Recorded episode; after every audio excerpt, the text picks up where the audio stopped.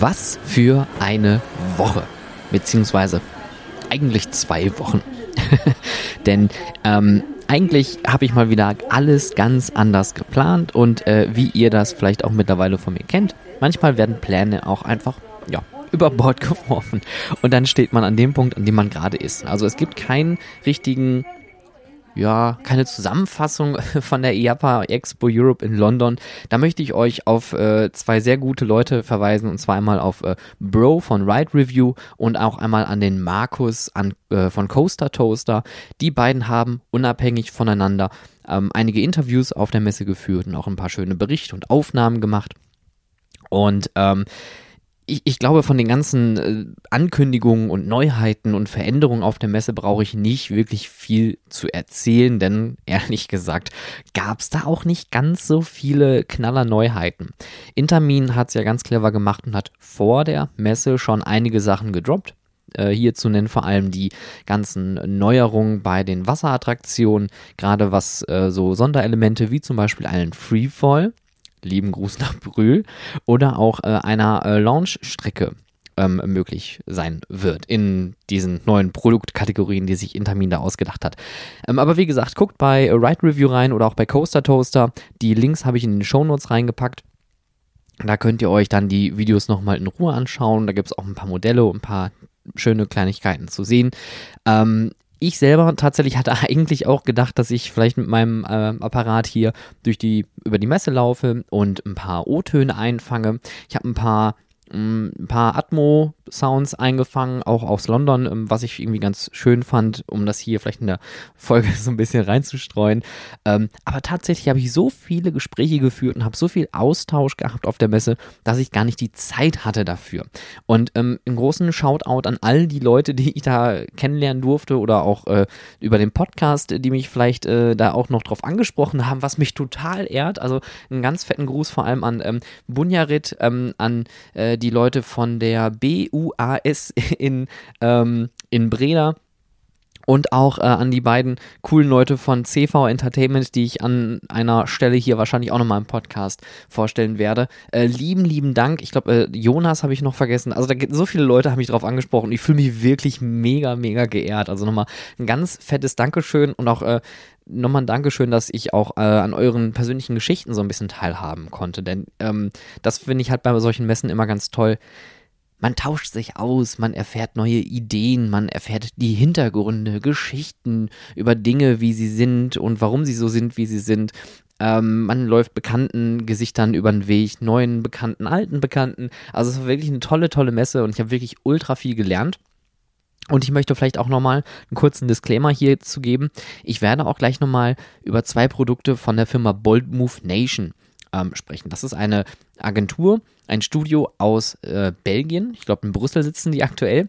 Und ich arbeite mit denen auch zusammen. Das heißt, äh, ich werde da auch nochmal eine ne kurze Werbungsnennung äh, vorgeben. Aber ähm, die beiden Produkte, die sie vorgestellt haben, aktiv auf der Messe, finde ich nicht nur, weil ich ein äh, Partner bin äh, von Bold Move Nation, richtig cool, sondern auch, weil sie einfach so diesem Zeitgeist entsprechen. Auch wenn Zeitgeist jetzt äh, so wie immersiv so ein Wort ist, was man vielleicht vorsichtig benutzen sollte, finde ich dennoch, dass diese beiden Produkte, die dort angeboten werden, ähm, ganz cool eigentlich so in das aktuelle Weltgeschehen passen und vor allem auch für das, was äh, für Freizeitparks oder Freizeitattraktionen wichtig sein sollte. Ähm, ja, ich habe das Ganze mal so ein bisschen runtergebrochen in äh, fünf Beobachtungen und in fünf ähm, Themenoberbegriffe, die ich so aus London mitgenommen habe. Und äh, es geht nicht nur um die Messe, sondern ich habe tatsächlich um London herum, um die Messe herum, auch noch mit äh, Sven Riegel einen lieben Gruß, an Liam von äh, Studio Magisch, an äh, Julian natürlich, er war auch dabei, kurzweilig, aber auch wir haben ein bisschen was miteinander gemacht. Äh, und auch Adrian, ähm, haben wir ein bisschen was unternommen und wir haben eine ziemlich coole Zeit gehabt. Wir waren im Thor Park gewesen, wir waren in Chessington World of Adventures und wir waren im Legoland Windsor Resort gewesen. Darüber hinaus waren wir noch äh, in zwei Musicals. Ich möchte euch hier an der Stelle noch empfehlen, wenn ihr für Musicals zu haben seid, aber ihr mögt diesen klassischen Broadway-Kitsch nicht, dann guckt euch bitte Back to the Future das Musical an. Es ist wirklich das Schrägste, was ich je gesehen habe. Die Leute haben geschrien, geklatscht, gejubelt Ähm, und ich habe das auch den anderen gesagt, äh, denen ich von äh, Back to the Future berichtet habe, ähm, dass ich da teilweise wie so eine mit 40erin auf einem Pur-Konzert richtig laut gekreischt und gejubelt und geklatscht habe. Äh, es war herrlich. Also es war ein popkulturelles Erlebnis noch und nöcher. Also wirklich eine tolle Sache. Und Hamilton in äh, London läuft da ja auch aktuell. Auch großartiges Musical, wirklich Hammerding. Wir haben uns Shreks Adventure angeguckt, wir haben, äh, Gott, wo waren wir denn noch drin? Im London Dungeon waren wir drin. Wir waren auch noch in einer mir unbekannten Attraktionen drin, die ich euch aber auch gleich nochmal genauer äh, vorstellen werde. Und zwar Phantom Peak. Da werde ich euch gleich nochmal ein bisschen was zu erzählen. Aber jetzt springen wir mal da rein. Fünf Beobachtungen, fünf Themenkomplexe aus der IAPA Expo Europe in London und auch aus London und Umgebung selbst, die ich euch mitgebracht habe. Es geht erstmal natürlich um das Thema Digitalisierung und wie hätte es anders sein sollen, ist das Thema natürlich auch auf der Messe allgegenwärtig gewesen. Es gibt ganz viele tolle digitale Lösungen und äh, beim Ticketing ist es natürlich am einfachsten, weil E-Tickets, Online-Tickets, Online-Shops, das kennt man ja. Das ist ja eigentlich gang und gäbe. Ähm, zwei große Player sind hier zu nennen. Einmal Regiondo und auch einmal Convies. Und Convies kennt ihr sicherlich auch ähm, ähm, ja, von anderen kleineren Parks, auch hier in Deutschland aktuell, die äh, Convies benutzen. Ich glaube, das Fort Fun und auch der Jada Park sind da auch mit drin. Ähm, die haben natürlich eine sehr einfache Plattform, genauso wie Regiondo, die auch gleichzeitig dabei ihre ähm, Website-Baukästen äh, mit anbieten, sodass man den Shop äh, sehr schnell aufbauen kann. E-Ticketing ist natürlich unglaublich wichtig gewesen, gerade während der Corona-Zeit oder zumindest der Hochphasen der Pandemie, denn ähm, durch diverse Auflagen gab es zum Beispiel nur die Möglichkeit, auf Reservierung eine Freizeitattraktion zu benutzen. Und plötzlich haben alle Freizeitattraktionen Freizeitattraktion, egal welcher Größe, sich gewundert, huch, wir brauchen einen Online-Shop. Wo kriegen wir den denn jetzt her? Und da haben sich natürlich ganz viele Anbieter den äh, Freizeitattraktionen an den Hals geworfen und ähm, dementsprechend finden wir jetzt so gut in fast jeder Freizeitattraktion ein E-Ticket-System. Und ich glaube sogar, das Schloss Beck bei uns hier in Bottrop nebenan, direkt neben dem äh, Moviepark Germany, hat mittlerweile auch ein E-Ticket-Shop. Hat natürlich den riesen Vorteil, und das äh, habe ich ja in einer anderen Folge ja auch schon mal erwähnt, ähm, man hat dadurch eine gewisse Planbarkeit. Und ähm, es gibt die Möglichkeit, ähm, auch durch diese Vielzahl von Online-Shops mit diversen Modulen, auch äh, zum Beispiel seine Personalplanung zielgerichteter zu gestalten. Das heißt also, wenn ich sehe, es ist ein Tag mit wenig Buchungen, brauche ich dann wirklich an jeder Position MitarbeiterInnen. Ne? Also da kann man wirklich total viele coole ähm, planmäßige Sachen draus machen. Man kann natürlich auch Analysen ziehen. Die ganzen Marketing-Umfragen fallen weg, wie Postleitzahlenanalyse. Man kann Newsletter darüber hinaus anbieten. Also E-Ticketing ist unglaublich wertvoll und ihr spart euch dadurch Zeit oder sogar MitarbeiterInnen, denn es gibt kaum noch Freizeitparks, und ich äh, schaue da jetzt ganz mal bewusst nach Brühl, nach äh, Bottrop, glaube ich sogar auch, und auch nach Rust, die keine Tageskassen mehr besitzen. Das ist überfällig. Und es gibt kaum spontan BesucherInnen in Freizeitparks. Das heißt also, ein Vorabbuchen von Tickets ist da in der Regel eh schon gang und gäbe. Also warum nicht gleich einfach die Kassen alle dicht lassen? Weil die braucht man nicht mehr. Ja, die Leute haben einfach ihr Ticket in der Hosentasche dabei. Ist doch mega. Und im gleichen Atemzug ähm, kann man natürlich auch direkt äh, in der Digitalisierung äh, das Thema EC-Zahlungen mitnehmen und ich muss wirklich sagen, EC-Zahlungen in Deutschland ist und bleibt einfach ein Kritikpunkt, ein riesengroßer Kritikpunkt.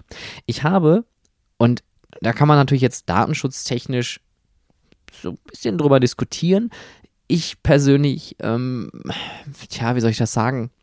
Ich habe kein Problem damit, dass ich an gewissen Punkten ein gläserner Mensch bin, weil ich auch dadurch eine gewisse Convenience bekomme, eine gewisse Erleichterung in meinem ganz normalen Alltag. Ich muss einfach auf diverse Dinge nicht mehr achten. Dafür werden auf der anderen Seite dann nicht mehr auf meine privaten ähm, ja, Barrieren geachtet und meine Daten sind dann irgendwo und die werden irgendwie verarbeitet.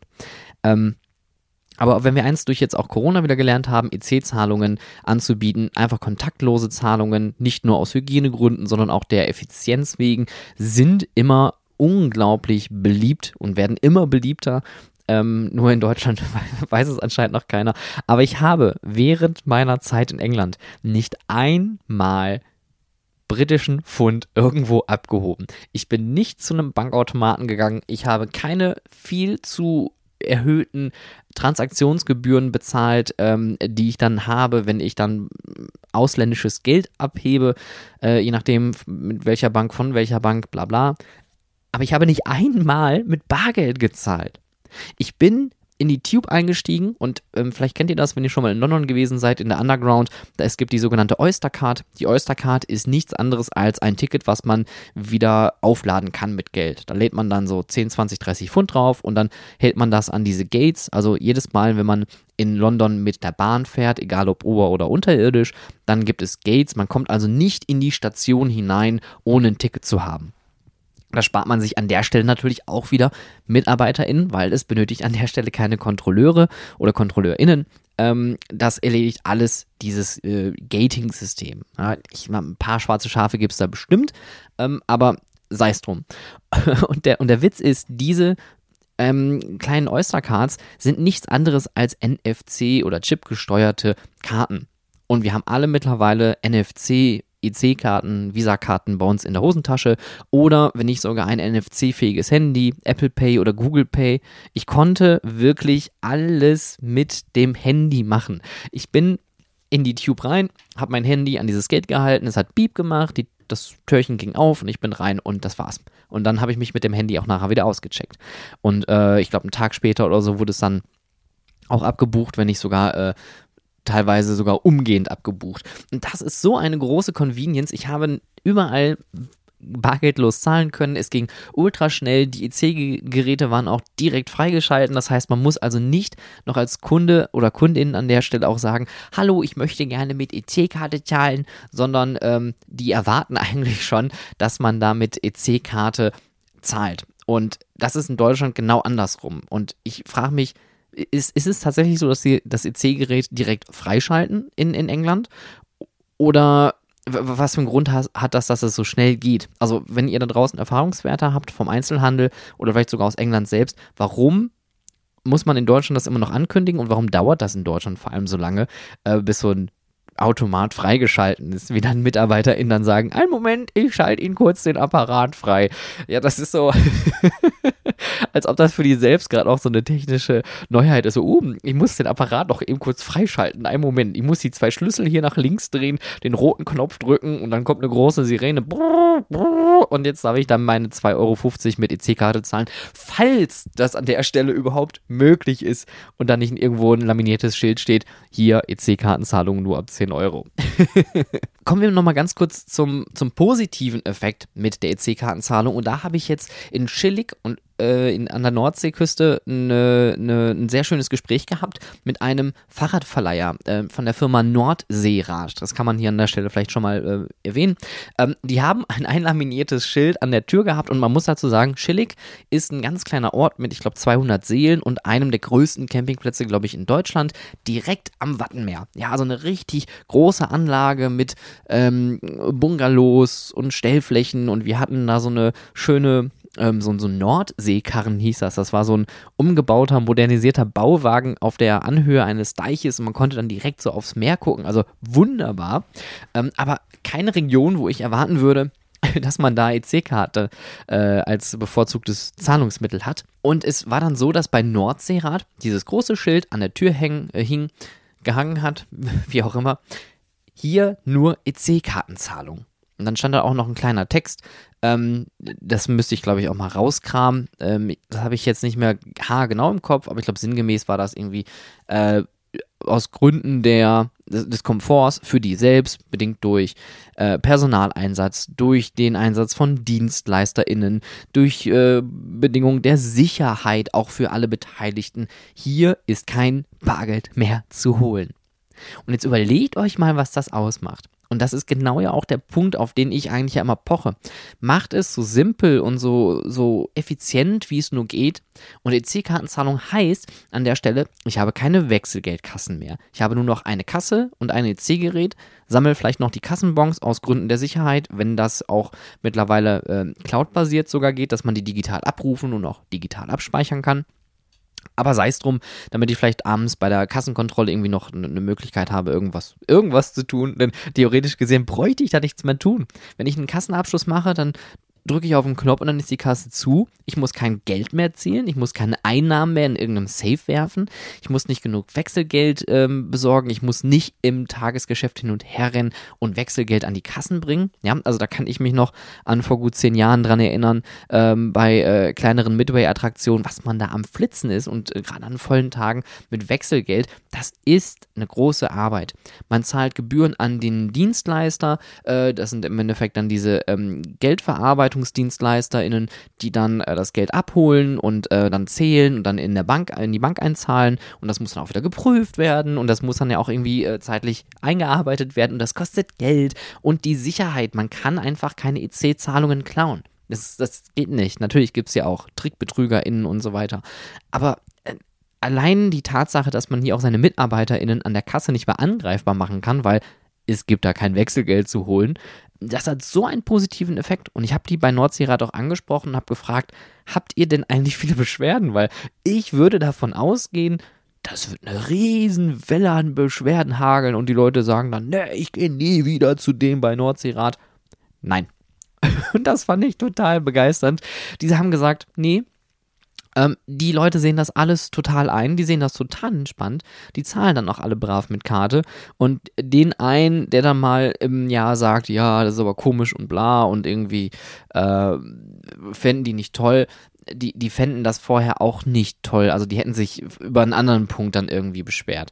Und das finde ich einen ganz, ganz äh, genügsamen Ansatz an der Stelle. Also wirklich krasse Sache, EC-Zahlungen in London und Umgebung. Wir haben wirklich nicht einmal mit Bargeld gezahlt. Und wie gesagt, ihr könnt natürlich jetzt gerne äh, über die DMs auf äh, Instagram at howtofreizeitpark oder über Twitter at howtofreizeit oder auch gerne per E-Mail Kontakt at Stefan Burian. Ihr könnt mir gerne eure Kritiken und äh, eure Bedenken Bedenken bei dem Thema gerne äh, zu mir spielen. Das kann man dann vielleicht auch nochmal in eine separate Folge verwerten, weil das Thema finde ich nach wie vor interessant und relevant. Aber ich finde für mich jetzt erstmal so aus meiner eigenen Brille und wie gesagt, ich habe nicht so das Problem damit, als gläserner Mensch jetzt irgendwie dazustehen sollen sie wissen, dass ich mir morgens äh, meinen Kaffee ohne Milch kaufe und äh, dann gerne quer durch London fahre, nur um mit einer Achterbahn zu fahren, ja. Aber wirklich Wahnsinn. Also Digitalisierung, krasse Sache, E-Ticketing. Ähm, alles easy, konnten wir überall schnell buchen und ähm, es, wie gesagt, oh mein Gott, es macht so viel Spaß. Digitalisierung ist einfach so ein cooles Thema. Und ein kleiner Haken an der Stelle noch, und was ich auch noch auf der Messe festgestellt hatte, dann haben wir das aber auch jetzt hier wirklich abgehakt mit der Digitalisierung. Es ist unglaublich, wie viele Digitalisierungsanbieter aktuell auch auf dem Markt äh, auch aufplöppen. Ganz bekannt ist natürlich Mobaro mit seinen Maintenance-Apps. Ähm, es gibt aber auch noch eine andere Firma, die nennt sich Command Center, schreibt sich CMD Center. Ähm, beides Links in, den, in den Shownotes später. Die bieten Prozess- oder Prozesssteuerung, Checklisten, gesteuertes Aufgabenmanagement per App oder Web-App an. Und das finde ich ist die Zukunft. Davon brauchen wir mehr. Ich denke mal, mit ein bisschen mehr Input und mit noch ein bisschen mehr, ähm, wie soll ich sagen, ganzheitlicher Sicht auf die Dinge, dass man auch viel mehr Schnittstellen für, für andere Apps und andere Lösungen ähm, äh, zur Verfügung stellt, dass man auch wirklich nur noch alles digital machen kann. Ähm, da würde ich mir wünschen, dass da noch ein bisschen was passiert. Aber mein Gott, die sind gerade erst auf dem Markt, beziehungsweise arbeiten sich gerade hoch. Also Hut ab. Tech-Infused Attractions, Amusement Rides äh, oder auch ähm, FECs. Tech-Infused heißt im Endeffekt, ähm, da gibt es übrigens auch noch ein anderes schönes Wort für Phygital, finde ich auch scharf, physikalisch und digital miteinander äh, vereint. Und das gab es auch auf der Messe zu sehen. Ich möchte euch aber einen kurzen ähm, Schwenk geben zu dem, was ich mir da in London angeschaut hatte, zusammen äh, mit Julian, Sven und äh, auch Alex nochmal an dieser äh, Stelle liebe Grüße. Puttcheck, P-U-T-T-S-H-A-C-K, ist eine Minigolfanlage. Soweit so langweilig. Diese Minigolfanlage besteht aber daraus, dass man nicht nur Schläge als Punkte hat, sondern auch Punkte sammelt. Und jetzt fragt man sich natürlich, oh Gott, jetzt muss ich auch noch Punkte zählen und dann mache ich diese eine Markierung, dann kriege ich plus 10 und dann nochmal hier plus 20 und oh, das ist doch total, also da hätte ich gar keine Lust, gerade mit dem Zettel und dem Stift in der Hand. Und da ist genau der Punkt. Man hat weder Zettel noch einen Stift in der Hand. Man geht in diese Anlage rein. Ähm, das, was wir uns angeguckt hatten, war im Bankenviertel von London, irgendwo in so einem Kellergeschoss ähm, mit, mit großer Bar und richtig schön aufgemacht. Und da war auch richtig was los und das war ein Montagabend. Und wir sind dann da runter, gehen zu so einem großen Screen, zu so einem riesen Terminal, haben uns da angemeldet. Wir haben dann unsere Buchungsnummer da eingegeben, dann haben wir unsere Namen eingegeben und dann wurde ausgelost, auf welcher Bahn wir sind. Es gab, glaube ich, drei Bahnen, beziehungsweise drei Kurse A9 Bahn. Und äh, uns wurde die Bahn Ruby oder beziehungsweise der Kurs Ruby an der Stelle angeboten. Und dann sind wir dahin und es wurde uns auf dem Screen auch angezeigt, gehen Sie zum äh, Kurs Ruby und holen sich dort bitte Ihren Ball ab. Sind wir dahin, da gab es dann einen nächsten großen Screen und rechts daneben waren ganz viele Schläger, die wir uns nehmen konnten. Dann haben wir auf unseren Namen gedrückt, der war dann nämlich dann schon vormarkiert. Dann kam aus dem Automat ein Ball geplöppt und das war's. Mehr hatte man nicht. Man hat nur den Ball und den Schläger. Der Clou an der Sache ist nämlich, dass der Ball mit einem RFID-Chip ähm, getrackt wird. Das heißt also, sobald ich meinen Ball auf die Abschlagstelle lege, dann leuchtet diese Abschlagstelle auch auf einmal grün auf.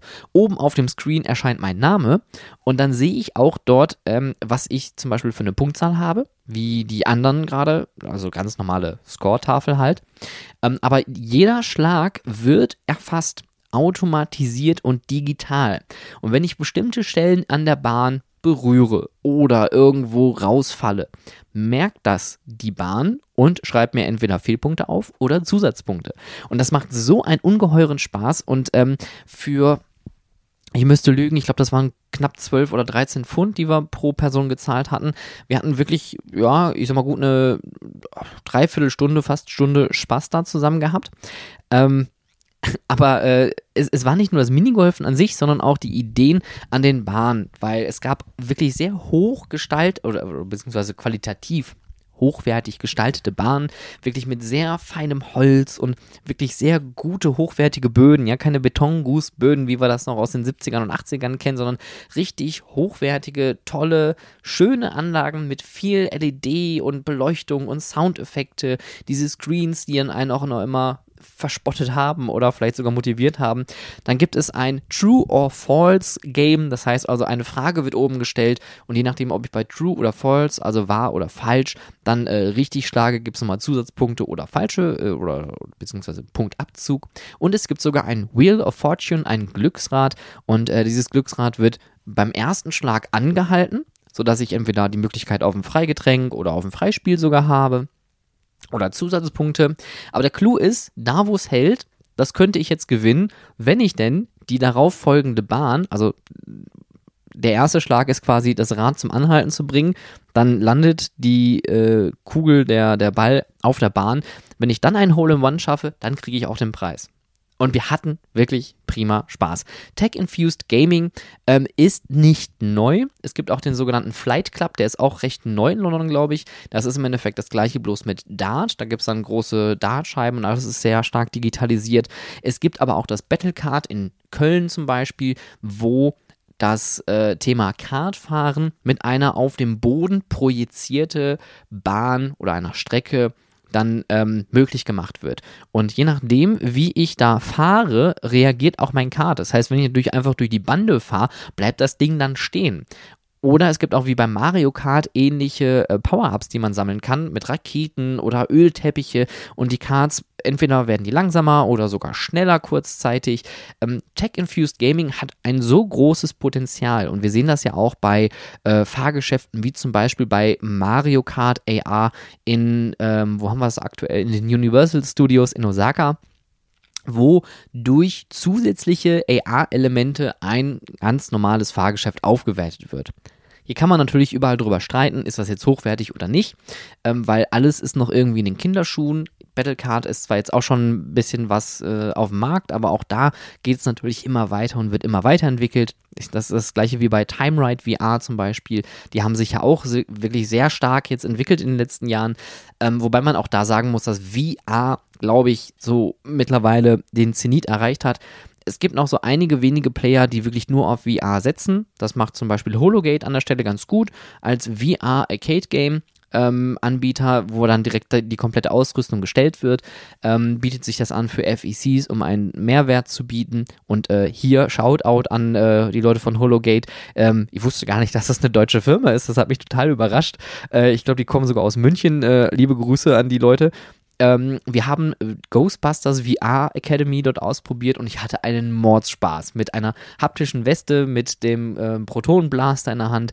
Also wirklich ein tolles Ding und das war, äh, ich glaube, aktuell noch in der Beta-Variante äh, zu spielen hat aber unglaublich viel Potenzial und ich denke mal, sobald das rauskommt, werde ich mir das ganze Spiel auf jeden Fall nochmal antun.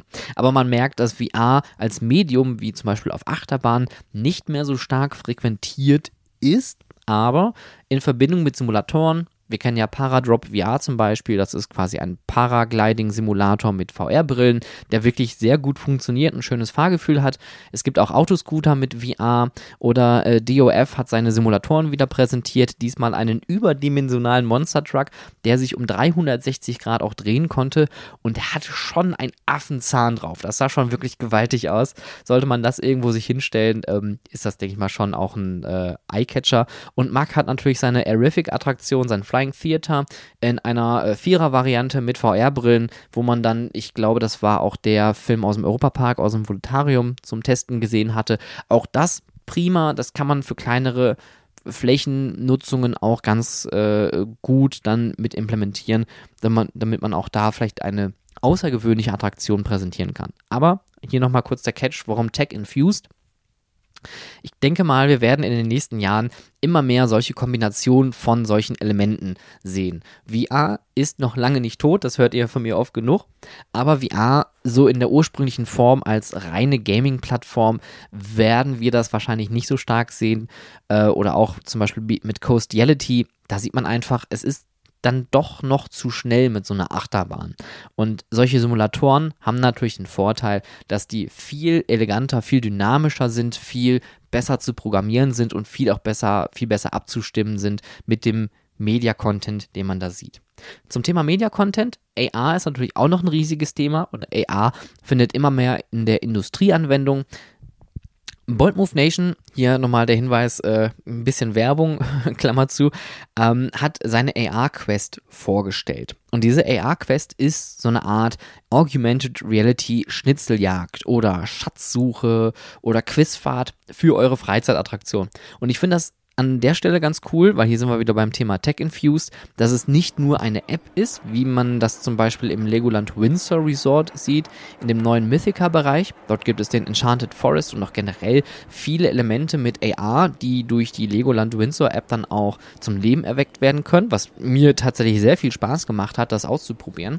AR Quest geht aber an der Stelle noch ein bisschen weiter und hat sogar die Möglichkeit, wenn man äh, diesen Trail dann lang geht, der nach Kundenwünschen total ähm, customizable ist, also flexibel gestaltbar ist, kann man auch physische Elemente ansteuern. Nehmen wir mal als Beispiel, es gibt ein Spiel, da kann man äh, Rohre miteinander verbinden und das Ziel ist es, äh, Wasser von A nach B zu leiten wenn man alles am Ende geschafft hat und äh, das Spiel wurde erfolgreich gemeistert, kann man hier an der Stelle einen echten physischen Springbrunnen in der Nähe dann anschalten lassen durch die App, um dann äh, diesen, diese Übertragung in die echte Welt zu haben. AR Quest verbindet auch äh, sich mit Portalen, das können entweder virtuelle Portale sein in der App selbst oder auch durch physisch vorhandene Portale, sodass man mit seinem Handy dann und der Kamera durch dieses physische Portal läuft und plötzlich in einer virtuellen Umgebung umherläuft, um Aufgaben zu lösen, Punkte zu sammeln etc. pp. Also wirklich coole Sachen. Tech-Infused Gaming und Tech-Infused ähm, Erlebnisse werden uns, denke ich mal, in den nächsten Jahren noch viel, viel öfter über die Wege laufen. Das Thema Immersion, man kann das Wort ja, glaube ich, gar nicht mehr hören. Immersion ist einfach überall. Aber eine Sache, die mich sehr immersiv gepackt hat, ist Phantom Peak. Und irgendwie hat auf der Messe jeder darüber gesprochen und wir hatten wirklich keine Ahnung, worum es da geht. Und Phantom Peak ist wirklich eine unglaublich erstaunliche Attraktion, die mit unglaublich wenig Mitteln sehr, sehr viel erreicht. Was ist Phantom Peak? Phantom Peak ist eine Westernstadt mitten in London. es fällt mir auch schwer, das zu sagen, ohne zu lachen. Ähm, Phantom Peak hatte, glaube ich, sogar den äh, Untertitel The Venice of the West, also das Venedig des Westens oder des Westerns der, an der Stelle eher. Und von außen wirklich total unscheinbar. In der Nähe von Canada Water, also nicht unweit von der Canary Wharf, beziehungsweise auch da an der Stelle nicht unweit von der Messe entfernt, verbirgt sich ein großer Holzbauzaun mit einem großen Schild Phantom Peak und davor ist so ein Zelt und dann ist da so eine Schlange. Um 11 Uhr ging es für uns los. Es gab an der Stelle, ich glaube, nur zwei Timeslots an dem Tag. Es gibt auch nur zwei Einlassmöglichkeiten und man hat dann, ja, gut fünf Stunden Zeit, diese Welt zu erkunden. Wir also da rein, wurden empfangen von in ja, Western ähnlich gekleideten Menschen, die dann uns erzählt haben, dass wir doch bitte Jonas Sist uns ähm, öffnen auf unseren digitalen Endgeräten und dass wir dort ein Kennwort eingeben und dann können wir mit dieser Webseite dann diese Stadt erkunden. Und äh, witzigerweise werden am Anfang drei oder vier Fragen gestellt. Ähm, die erste Frage ist, möchte man äh, etwas familienfreundliches unternehmen? Ja, nein. Äh, möchte man, äh, ich glaube, irgendwas Unheimliches unternehmen? Ja, nein und wie sehr mag man Schnabeltiere sehr oder wirklich sehr. Und anhand dieser drei Fragen oder vier Fragen, wie viel das auch immer gewesen sind, äh, werden dann einem zufallsmäßig dann Trails empfohlen. Und diese Trails, das sind dann ähm, Story Trails, also Geschichtspfade, Geschichtsstorylines, im Endeffekt Geschichten, die man dann beginnt abzulaufen. 16 gibt es an der Zahl und äh, wir haben innerhalb dieser fünf Stunden Aufenthaltszeit, die wir wirklich maximal ausgereizt haben, nur zu zweit, nur vier dieser Trails geschafft, weil das so viel Zeit in Anspruch nimmt. Was macht man bei diesen Trails? Diese Trails geben einem eine Geschichte vor. Zum Beispiel die Geschichte eines, äh, einer Geisterstory, einer, einer Geisterdame, The, the Maiden, ach, wie war das nochmal? Ich glaube, die, die Jungfrau der Minen, so war das nämlich. Was ist nämlich auch noch ein altes Minendorf. ähm, und dann äh, läuft man, hat man da einen Hinweis, wo man hingehen soll. Dann soll man an der Stelle nach Hinweisen suchen. Also geht man zum Beispiel in den Saloon, in die Altstadt, was wiederum in einer alten Halle untergebracht ist, ganz dunkel. Da ist ein brennender Zeppelin auf dem Boden. Überall sind verkleidete Charaktere, die mit einem interagieren. Äh, man kann überall essen und trinken. Man kann Cocktails probieren. Man kann Bier trinken. Man kann leckeres, wirklich verdammt leckeres Essen essen. Ähm, man ist da wirklich so so beschäftigt mit dieser Welt und dieser Geschichte, dass man sich natürlich auch fragt, was ist hier eigentlich passiert? Warum ist da ein brennendes, so ein brennender Zeppelin auf dem Boden? Warum sagt der Mechaniker, das war nicht seine Schuld? Oder warum gibt es auf der anderen Seite äh, im, bei Jonah Co., das ist die äh, fiktive Firma, um die es da auch geht in dieser Westernstadt, warum gibt es da eine Supervisorin, die so sehr pingelig ist mit fremden Leuten? Also wirklich ganz viele mysteriöse Dinge gehen da ab und ähm, man hat die Leute da umherlaufen sehen, nicht nur die MitarbeiterInnen, sondern auch die BesucherInnen. Äh, die hatten wirklich alle viel Spaß. Manche hatten sich aber auch direkt äh, das zweite oder dritte Pint da in den Kopf gegossen. Aber sei es drum, dafür macht man ja sowas. Und das war wirklich Immersion as its best. Man konnte eigene Entscheidungen treffen, man konnte diese Pfade nach Lust und Laune äh, entlanglaufen, mit den Charakteren interagieren. Und äh, wir hatten auch wirklich sehr viel Spaß mit zwei Charakteren, die uns auch immer wieder erkannt hatten, Sven und mich, weil wir uns auch Fake-Namen ausgedacht hatten und äh, dann hat man sich da teilweise gegrüßt und besprochen und äh, das war wirklich, wirklich toll.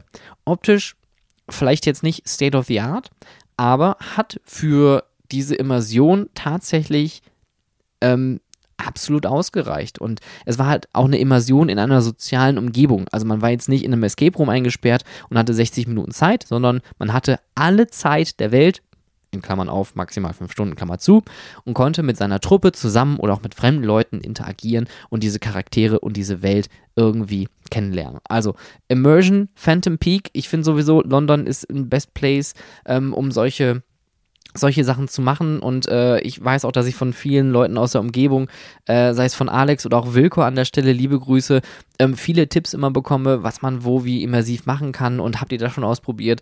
Äh, auch Chris Lattner an der Stelle, ähm, der sich natürlich auch berufsmäßig mit solchen Themen umgibt. Ähm, aber Phantom Peak, solltet ihr mal nach London fahren, guckt euch das an. Wir hatten wirklich grandiosen Spaß. Spaß kann man natürlich auch nur erzeugen, wenn die Guest Experience stimmt. Und mein Gott, hatte ich da viel zu tun. Gerade in den Freizeitparks, muss ich sagen, hatte ich ein bisschen mit mir zu kämpfen, denn das ist auch so ein bisschen Berufskrankheit. Ich kann mich nicht immer zu 100% fallen lassen. Ähm, was manchmal ganz gut ist und manchmal auch wie jetzt bei den Besuchen nicht ganz so toll, weil dann fixiert man sich irgendwie nur auf die negativen Sachen. Was jetzt nicht heißen soll, dass Thorpe, Chessington und Legoland Windsor nur negative Sachen hatten, aber es sind mal wieder die Kleinigkeiten. Und die größte Sache bei Guest Experience und das Thema Essen hatten wir ja auch schon mal, ist für mich, seitdem ich jetzt äh, Anfang des Jahres mich auch dazu entschlossen habe, auf Fleisch zu verzichten, es gibt keine guten vegetarischen Sachen in Freizeitparks. Und das Phantasialand hat es ja gezeigt, dass es geht. Auch der Europapark mit seiner doch sehr ausgefallenen Küche aus allen Herren Ländern kriegt es hin, aber es gibt immer noch Parks, die kämpfen so sehr mit F&B und Merlin Entertainments in UK hat es wirklich an der Stelle leider für mich nicht ganz geschafft. Ähm, maximal war es noch bei den äh, Pommes dann tatsächlich geblieben. Ähm, ich habe dann mich äh, sehr viel von Chips ernährt. Ähm, hatte aber auch in Chessington den, das Glück, dass es dort zum Beispiel einen sehr leckeren Tortilla-Stand gegeben hat. Das auch sehr lecker war mit, ich glaube, sogar frischer Guacamole. Ähm, tippitoppi. Also wirklich, ähm, das war schön. Aber F&B, Guest Experience, Thor Park hat es natürlich sehr einfach gemacht an der Stelle. Die haben das ganze Thema outgesourced.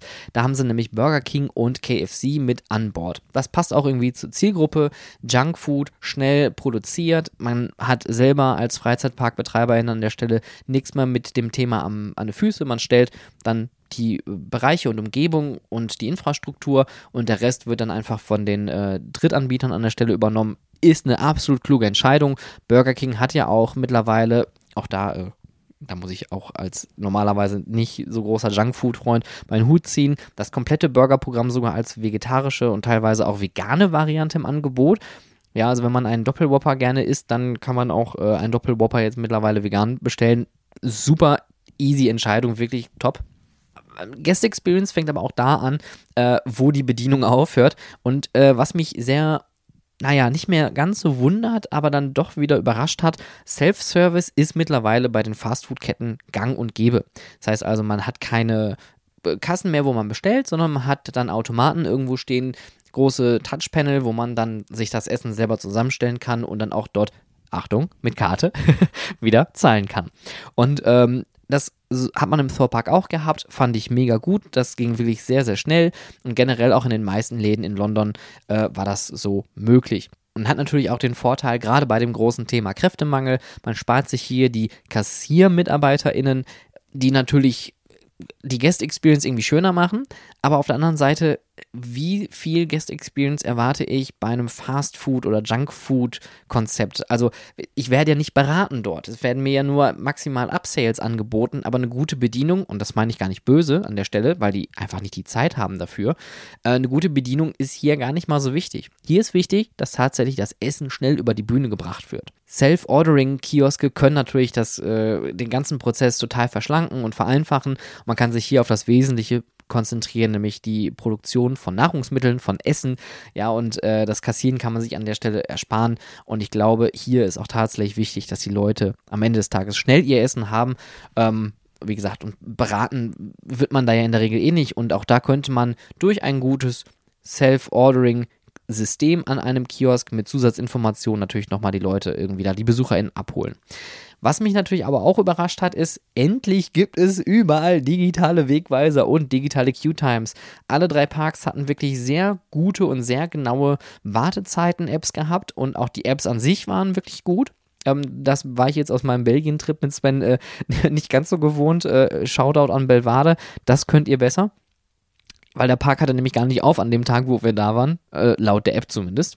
Ähm, aber dieses Signage, was wir überall gesehen hatten, Q-Times waren überall ausgewiesen und was ich sehr schön fand, die digitalen Wegweiser, die das Legoland Windsor Resort überall aufgestellt hatte, haben auch auf diesen großen Tafeln immer angezeigt, nach links und nach rechts, wo geht es zu den nächsten Attraktionen oder den Bereichen und auch, wo sind denn hier gerade geringere Wartezeiten, dass man den Besucherstrom auch lenken kann. Also hier wieder Guest Experience ist natürlich zu sehen, oh, da ist vielleicht gerade wenig los, aber wir wollten eigentlich dahin, aber oh, na, da ist lange Wartezeit, dann machen wir das doch erstmal hier vorne mit, äh, damit wir das, äh, wir sagen immer ökonomisch, äh, den, ökonomisch unsere Wartezeitengestaltung hier irgendwie äh, über die Wege bringen.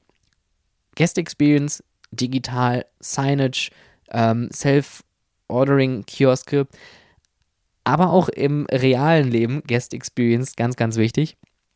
Und ähm, da muss ich wieder sagen, da hat es mir dann doch wieder ein bisschen wehgetan.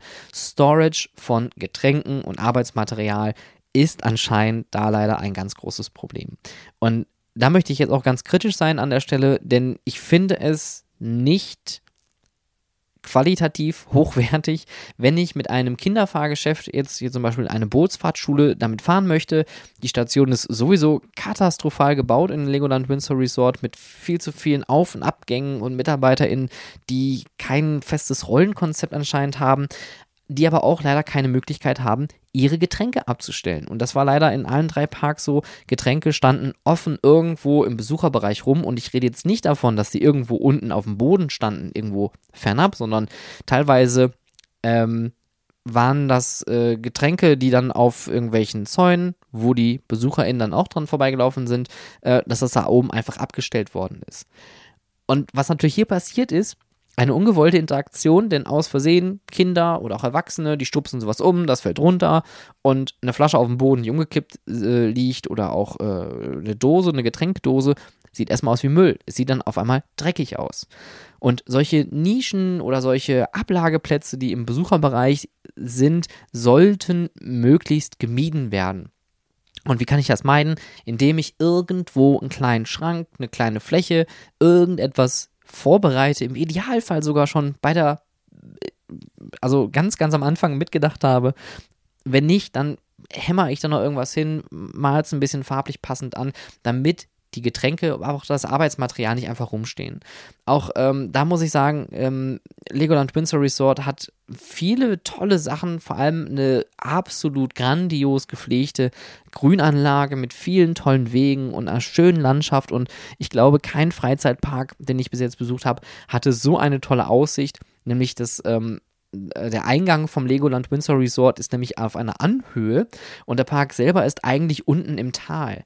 Und wenn man runter in den Park läuft, dann blickt man einmal über den kompletten Park, sieht auf der linken Seite sogar recht nah das Windsor Castle und in weiter Ferne sieht man sogar die Skyline von London. Hammer, wirklich Hammer. Wenn man dann aber durch den Park läuft und sieht sehr viele gesperrte Bereiche, die dann aber auch leider nicht sichtbar gesperrt sind, aber auch Müllbeutel, Arbeitsmaterialien, die irgendwo einfach offensichtlich abgestellt worden sind, dann, dann weiß ich nicht. Also ich, ihr könnt ja euch, ihr könnt mir die Frage auch gerne mal beantworten, auch gerne hier wieder über Instagram, Twitter oder per E-Mail. Wie fühlt ihr euch dabei, wenn ihr sowas seht? Und ich möchte jetzt hier nicht zu pingelig sein, aber gerade mit Familien, mit Kindern, Familien achten drauf, dass es sauber und dass es sicher ist. Und das ist egal in welchem Land. Ja, Sicherheit und Sauberkeit sind die zwei größten Dinge, die man haben möchte. Ähm, und damit man da sich, damit, damit man sich auch generell wohlfühlt. Ja, da, da, da fängt es ja eigentlich an. Und deswegen Guest Experience habt irgendwo Ablageflächen, habt irgendwo äh, Storage für Getränke, Arbeitsmaterial, im Idealfall auch vielleicht nicht direkt in der Station, sondern so ein bisschen abseits irgendwo an der Seite, damit man das nicht direkt sieht. Weil nicht jeder muss das sehen, dass da Putzlappen, Sprühflaschen, Desinfektion oder sowas hängt. Und übrigens, da sind wir beim nächsten Thema, wenn ihr keine Desinfektionsspender mehr benötigt, dann montiert die doch komplett ab mach doch einfach den einen Arbeitsschritt zu Ende. Das ist wie, das ist wie, das ist wie beim Kellnern, ja. Kein leerer Gang. Puh, okay, ich hoffe, ich habe, habe jetzt nicht zu doll gemeckert an der Stelle, aber das lag mir wirklich auf dem Herzen, weil ich selber auch weiß, dass Merlin tatsächlich das besser kann und gerade bei der operativen Planung eigentlich immer auch solche Sachen mitdenkt. Und da sind wir auch beim nächsten Thema, äh, operative Planung und das möchte ich von dem äh, vorherigen Thema nochmal mit aufnehmen, mit dem Getränke- und Arbeitsmaterial. Äh, Shoutout an Miro. Ich werde irgendwann werde ich ein komplettes Seminar mal darüber abhalten. You have to build a kabuff And if you don't know what a Kabuff is, then you're screwed. Kabuff, ich brauche irgendwo einen Raum, eine Abstellkammer, einfach nur Fläche, damit ich Kram verstauen kann, wegpacken kann. Aus dem Augen, äh, außer Augen, aus dem Sinn. Andy im Yada Park äh, hat mir ja ganz stolz bei dem Rundgang damals seinen Kabuff gezeigt im äh, Okavango River und hat auch gesagt, hier, so habe ich das nicht anders gelernt, äh, so muss das und wenn die MitarbeiterInnen irgendwas benötigen, es steht da drin sind wir auch wieder beim Thema Mise en place, ja. Operative Planung ist so ultra wichtig und ich finde, das muss halt auch schon irgendwie vorher bedacht werden, dass man zum Beispiel die MitarbeiterInnen auch irgendwo abstellt. Mythica im Legoland Windsor Resort hat ein äh, Flying Theater, was wirklich gut ist. Es ist wirklich schön. Es macht auch wirklich sehr viel Spaß, mit dem Ding zu fahren. Die ähm, Abfertigung, die war auch vollkommen in Ordnung. Der Q-Line-Bereich, der war auch vollkommen in Ordnung. Es war jetzt kein Disney oder auch keine Universal-Qualität, aber ähm, es war vollkommen in Ordnung, so wie es angeordnet wurde und auch, dass man alle BesucherInnen in Gruppen schon eingeteilt hat. Also es wurde direkt gebatcht und so weiter. Alles tippitoppi. Aber die MitarbeiterInnen, und das finde ich halt dann so ein bisschen schade, hat man bei der Planung anscheinend nicht berücksichtigt, denn die hatten keine feste Stelle, wo die stehen. Oder vielleicht wurde denen mal was vermittelt, aber das wird nicht eingehalten, weil es vielleicht nicht überprüft wird. Ich finde, man hätte das hier so klug umsetzen können, dass ein irgendwo eine Nische oder irgendwo ein Bereich ist, wo ein Mitarbeiter oder eine Mitarbeiterin einfach mal stehen kann, wo auch ein Kabuff ist oder eine Storage-Möglichkeit, um die BesucherInnen genau in die kleinen äh, Boxen an die Gates irgendwie einzuweisen. Die Gates selber ähm, wurden dann auch äh, geöffnet und geschlossen. Man wurde dann in den äh, Loading-Bereich dann weitergeleitet. Aber auch da hat man wieder gesehen, da war wieder keine operative Planung vorhanden, denn die BesucherInnen sind teilweise auch alleine durch die Attraktion gelaufen und irgendwie hat man da schon seinen Weg gefunden, aber man wird halt wenig angeleitet, was nicht immer sein muss. Man kann auch BesucherInnen mal alleine lassen, aber ich finde, wenn man von Anfang an mitbedenkt, okay, ich habe BesucherInnen, die müssen von A nach B laufen habe ich vielleicht Licht, was mitläuft? Habe ich Geräusche? Habe ich, habe ich, habe ich Pfeile? Ja, Pfeile sind total eigentlich unnötig, ähm, weil Pfeile sind nichts anderes als Schilder ohne Text. Und wenn ich Schilder brauche, dann stimmt vom Designpunkt her schon was nicht, wenn die Leute den Weg nicht finden. Ähm, aber man hätte hier so viele Punkte gehabt, wo man eine schönere Guest-Experience machen können, ähm, dass man sich auch zum Beispiel beim äh, Loading vor den, ähm, vor der Halle selber an den MitarbeiterInnen so vorbeiquetschen muss. Also man hat hier noch nicht mal Platz gelassen, dass Besuchergruppen an MitarbeiterInnen vorbeilaufen können. Ähm, das sieht man mal oft bei Universal, äh, aber auch bei Disney, dass in den Warteschlangen Nischen mit eingebaut worden sind, wo MitarbeiterInnen stehen können. Oder kleine Freiflächen, wo MitarbeiterInnen einfach mal stehen können und auch ihre Arbeit machen können, ohne dass man den Besucherfluss an der Stelle behindert. Also hier wirklich operative Planung ist das A und O. Und wenn ihr eine Freizeitattraktion da draußen plant, sei es ein FEC, sei es ein neues Fahrgeschäft, was auch immer, dann hinterfragt immer, habe ich einen Kabuff? Habe ich Platz für meine Mitarbeitenden? Habe ich, äh, keine Ahnung, habe ich vielleicht ein Klo? Brauche ich eine Dusche für meine Attraktion? Weil das, I don't know. Ich weiß ja nicht, was ihr da baut. Aber es sind solche Fragen, die muss man sich stellen wie kommt der Mitarbeiter oder die Mitarbeiterin von A nach B? Wie laufe ich durch die Attraktion? Es kann ja nicht sein, dass ich eine Attraktion irgendwo hinbaue und der einzige Weg für Mitarbeitende ist durch die Warteschlange. Es muss, und das meine ich jetzt wirklich mit es muss, es muss irgendwo eine Abkürzung geben, dass MitarbeiterInnen die Attraktion schnellstmöglich betreten und auch verlassen können, ohne durch die BesucherInnen zu laufen. Nicht, weil man nichts mit den BesucherInnen zu tun haben möchte, aber man möchte die in ihrem Prozess des Wartens vielleicht gerade nicht unbedingt stören oder durchlaufen und sagen, excuse me, sorry, pardon me, hallo, Entschuldigung, einmal kurz durch, hallo, tschüss. Und dann hat man vielleicht noch irgendwie einen Müllbeutel irgendwie auf dem Rücken oder so Also das muss man wirklich bei der operativen Planung mit äh, überdenken. Und äh, so macht das zum Beispiel auch ähm, die Firma Boltmove und auch hier wieder ähm, Hashtag Werbung. Auch das Thema Platzsparen ist ja auch bei der operativen Planung ganz wichtig. Und äh, Boltmove hat sein Dark Ride-System Smash and Reload ähm, an Le Pal verkauft, einem französischen Freizeitpark. Und das Tolle ist hier, das äh, Konzept ist wirklich sehr platzsparend. Es ist ein ähm, sehr kleines oder beziehungsweise ein eine Themenfahrt auf einer kleinen Grundfläche mit äh, mehreren Bildschirmen, auf die man einmal smasht, das heißt also man schießt auf die Leinwand, ganz normale interaktive äh, Spielsystem an der Stelle und äh, im nächsten Schritt drehen sich die Wagen zu einem anderen Screen. Dort hat man nämlich die Möglichkeit, dann seine Waffe zu reloaden. Das heißt also, man hat hier nicht unendlich viel Munition, wie es bei anderen Spielen äh, der Fall ist, sondern man muss immer smashen schießen und reloaden im nächsten Schritt, damit man dann so viele Punkte wie möglich sammeln kann. Und das, der Vorteil ist, es ist ein rotierendes System an der Stelle und dieses rotierende System hat natürlich die Möglichkeit, dass man hier so viel Platz sparen kann, dass man die Technik gut unterbringen kann, dass man Platz hat für MitarbeiterInnen, für operative Punkte, wo läuft Mitarbeiter lang, ähm, Storage-Möglichkeiten, man hat eine schöne Maintenance Bay. Und das sage ich jetzt nicht nur, weil ich mit Boldmove zusammenarbeite, sondern tatsächlich auch, weil ich dieses Konzept an sich sehr großartig finde. Ähm, Boldmove Nation selber arbeitet an der Stelle mit Triotech zusammen, ähm, beziehungsweise Benoit, der Geschäftsführer von äh, Boldmove Nation, kommt ursprünglich von Triotech und bringt da natürlich seine Expertise mit. Ähm, Gisotto bringt die äh, JSON und das Track-System mit da rein und es gibt in-house einige Media-Content-Creator, die dann auch verschiedene IPs zum Beispiel mit implementieren können. Unter anderem gibt es eine Kooperation mit Mediatoons. Dort gibt es nämlich die äh, sehr bekannten Daltons von Lucky Luke, aber auch äh, das Masopilami. Da gibt es so verschiedene Konzepte oder auch eigene IPs. Operative Planung, da, warum sage ich das jetzt hier in dem Kontext? Ähm, ich bin tatsächlich auch für den Bereich der operativen Planung mit bei Bold Move an Bord, um einfach da meine Expertise mit einfließen zu lassen, damit genau die vorherigen Kritikpunkte nicht nochmal auftauchen.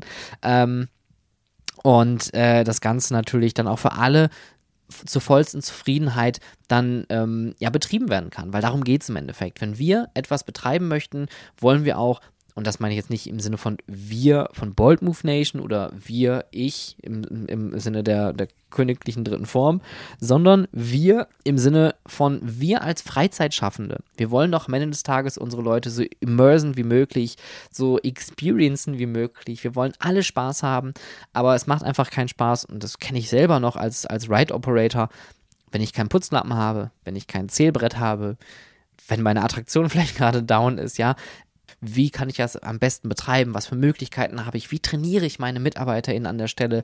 Und operative Planung ist immer das Letzte, was passiert. Und das kenne ich leider auch zu gut. Und deswegen bin ich auch an der Stelle so gewollt, mit vielen wie möglich in Kontakt zu treten, um dieses Thema einer gewissen Attention zu geben.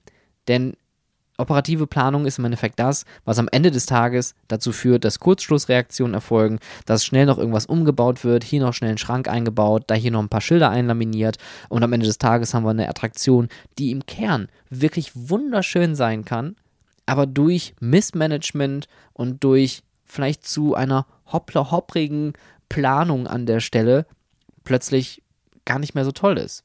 Weil viele Punkte vielleicht einfach nicht sauber laufen, die Operations langsam ist, die Wartezeiten dadurch in die Höhe schießen und wir auch keine schöne Guest Experience haben und auch keine schöne Stuff Experience, weil die darf man nicht außer Acht lassen. Ich hatte eine sehr, sehr schöne Woche in London. Ich hatte auch eine sehr schöne Woche jetzt an der Nordsee gehabt.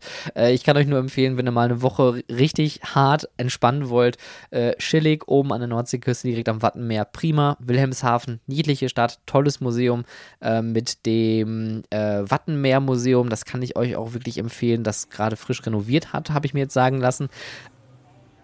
Das war jetzt eine sehr meinungsbehaftete Folge mit vielen Wenns und Danns und ich denke es, aber es geht ja auch darum, was man selber beobachtet und was man denkt, was man im Gespür hat, was sich noch weiterentwickeln wird oder worauf wir achten müssen, damit wir auch unser Ziel erreichen. Weil unser Ziel ist ja nichts anderes als wir als Freizeitschaffende wollen Freizeit schaffen für die, die Freizeit machen wollen. Und äh, das können wir nur machen, wenn wir alle uns immer kritisch hinterfragen, den Status quo auch immer hinterfragen und auch solche Messen und auch solche Phasen, wie jetzt meine Woche in London, dafür nutzen, um Eindrücke zu sammeln, um Ideen zu sammeln, aber auch um mal zu sehen, wie machen das mit WettbewerberInnen oder auch ganz andere Produkte wie Patcheck zum Beispiel, die auch Freizeitschaffende sind, obwohl die keine klassische Freizeitattraktion sind äh, in diesem Falle. Ähm, oder auch ähm, Phantom Peak mit einem unglaublich mutigen Konzept, was auch eigentlich dafür einlädt, total zu scheitern. Aber auf der anderen Seite es hinkriegt, alle Leute mitzureißen. Ähm, aber vielleicht auch da, weil es in England funktioniert, aber in Deutschland vielleicht nicht. I don't know. Das äh, müssen wir herausfinden, wenn Phantom Peak vielleicht irgendwann mal nach Deutschland kommen sollte. In diesem Sinne, vielen Dank fürs Zuhören. Vielen Dank für alle Leute, die ich äh, in London kennenlernen durfte und konnte. Und einige von diesen tollen Leuten und Menschen und äh, Firmen, die ich da kennenlernen durfte, werdet ihr sicherlich auch nochmal hier im Podcast hören. Bis bald.